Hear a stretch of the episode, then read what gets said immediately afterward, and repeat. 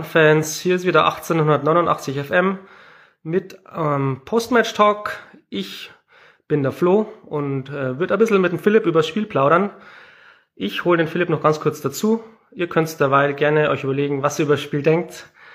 Ich äh, bin gespannt auf eure Reaktionen und ähm, dann schauen wir mal. So, einen Moment. Dann lade ich ganz kurz den Philipp noch ein sind ähm, gerade am Turmfunk auf äh, Sendung gewesen, der Philipp. Servus. Und, ja, da, servus, grüß dich, Philipp. Äh, ja, wir haben uns jetzt ein bisschen abgekühlt vom äh, ja, der Turmfunkübertragung. Wir haben doch ein bisschen geschimpft. Wir haben uns auch gefreut. Aber was ist denn dein Fazit zum Spiel? Ja, ich war ja wirklich heute irgendwie sehr, sehr wütend. das ganze Spiel über auf alles und jeden. Ähm, das 1-1 hat geholfen. Seitdem bin ich auch schon ein bisschen runtergekommen. Mhm. Es ist halt zu wenig eigentlich. Also stimme ich jedem zu, du musst gegen den Tabellenletzten da ja anders auftreten, würde ich gar nicht sagen, weil du hast eigentlich wirklich vieles gezeigt, aber du musst deine Chancen besser nutzen. Du darfst dir nicht so ein dummes Kontertor eigentlich fangen, das musst du auch besser verteidigen. Und dann ist es auch ganz klar, dass du das Ding äh, ja locker nach Hause fährst. Also ich sehe es gerade schon in den Kommentaren, der Adi schreibt, mit den Chancen kannst du 4-1 gewinnen. Ja, in der ersten Halbzeit schon kannst du mit den Chancen 4-1 führen. Da haben wir, glaube ich, schon 13 Schüsse gehabt und Würzburg, glaube ich, drei. Am Ende auch in jeder Statistik, glaube ich, überlegen, bis auf die Zweikampfquote, aber das ist bei uns öfter so, gerade weil wir so viele Zweikämpfe führen, dass wir meistens nicht mehr als der Gegner gewinnen. Mhm. Aber am Ende ist es für mich zu wenig. Es ist aber wichtig, dass du Würzburg hier jetzt nicht diesen Erfolg gegönnt hast, weil das richtig gemerkt, die waren komplett heiß, die haben zwei Wochen auf diesen Tag trainiert die hatten ja jetzt frei, weil ähm, Hannover in Quarantäne war. Die haben wirklich alles reingehauen, die wollten unbedingt heute die Wende schaffen, so ungefähr. Und so hast du jetzt, glaube ich, endgültig den ersten Absteiger quasi festgelegt als Jan, hast die auf Distanz gehalten. Und ja, jetzt musst du halt noch zwei weitere hinter dir halten, das werden wir auch schaffen. Aber es werden jetzt auch schwierige Wochen kommen, das ist klar. Ja, gehen wir mal ins Spiel kurz rein. Ähm, Würzburg hat meines Erachtens losgelegt wie die Feuerwehr. Die haben gut Druck gemacht. Ja. Dann haben wir uns ein bisschen befreit, ähm, dann aber ein billiges Gegentor gekriegt, meines Erachtens, weil äh, Ballverlust im Mittelfeld, ähm, dann haben Würzburg stark umgeschaltet und wir haben schlecht verteidigt, finde ich, so dass uns Rich Munsi dann das Tor eingeschenkt hat. Das Tor haben wir schlecht verteidigt. Ähm, wo ich einhaken will, du hast mein, sie haben losgelegt wie die Feuerwehr, das haben wir eigentlich auch gut verteidigt. Wir sind gut damit zurechtgekommen, wie die angelaufen sind, wie die Druck gemacht haben. Wir haben eigentlich nichts zugelassen und dann im eigenen Angriff der Fehlpass. Ähm, ich glaube, es war von George, ist aber auch nicht weiter wichtig in dem Fall, weil danach dann halt auch Albers sich verladen, äh, nicht Albers, äh, Salah sich verladen lässt. Und dann, ja, war Meier auch noch ein bisschen beteiligt, äh, auch wieder unglücklich. Das zweite Mal in Folge, glaube ich. Hat nicht, dass er den haben muss, aber er hat so einen schon mal rausgehauen. Und dann hast du halt gleich mal das Gegentor. Ja, du sagst es gerade, Jan George hat den Ball verloren. Er hat ja auf einer ungewohnten Position gespielt. Denkst du, das hat uns irgendwo auch äh, gut getan oder eher schlecht getan? Ähm, also die ersten Reaktionen, die ich jetzt im Internet auch gelesen habe, waren, es ist ein, es ist ein Fehlgriff gewesen. Also es war eigentlich eine falsche Ausstellung.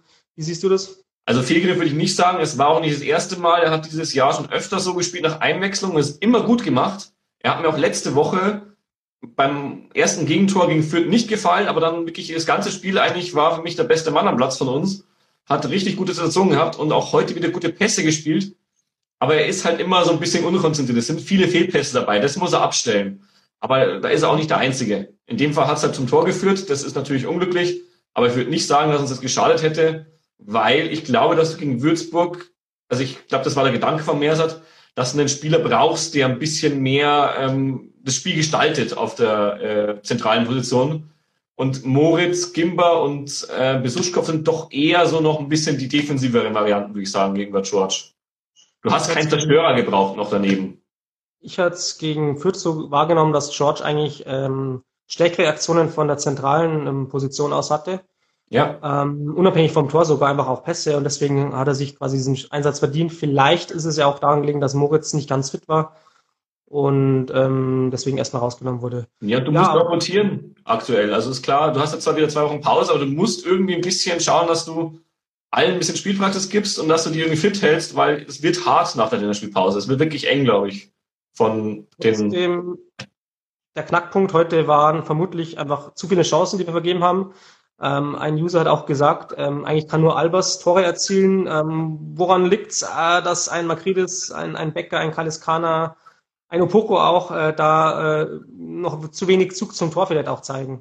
Ich glaube, es ist Selbstvertrauen. Gerade bei Makridis hast du es gesehen, der macht fünf Übersteiger und rennt dann stur geradeaus in den Gegenspieler rein, statt dass er halt irgendwie den Haken schlägt oder vorbeigeht oder meinetwegen auch den Pass spielt das ist, glaube ich, wirklich Selbstvertrauen. Die Jungs sind relativ jung noch. Also gerade Makridis, der kam ja letztes Jahr, glaube ich, im Winter von Gladbach 2, oder?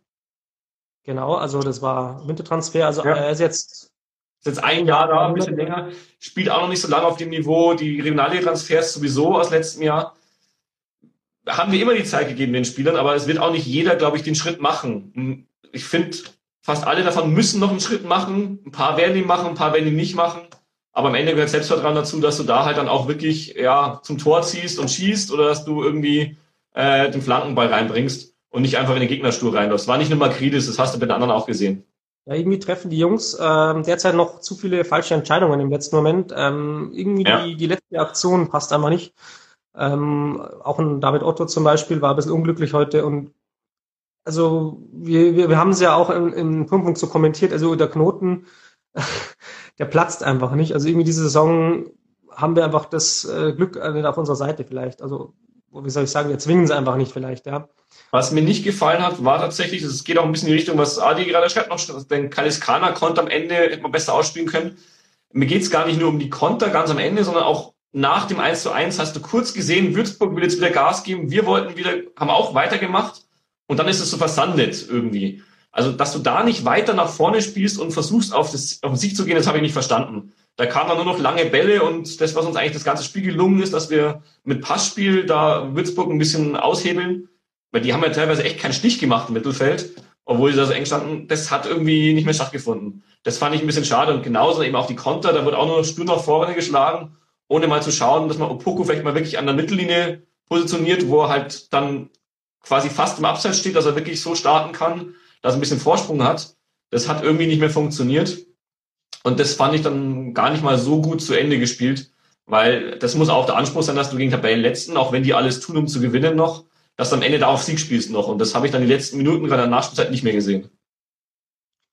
Ja, wir könnten jetzt natürlich ziemlich viel granteln, ähm, weil wir einfach gegen den letzten nicht gewonnen haben. Andererseits haben wir jetzt ähm, 30 Punkte. Ähm, wir haben den letzten auf Distanz gehalten.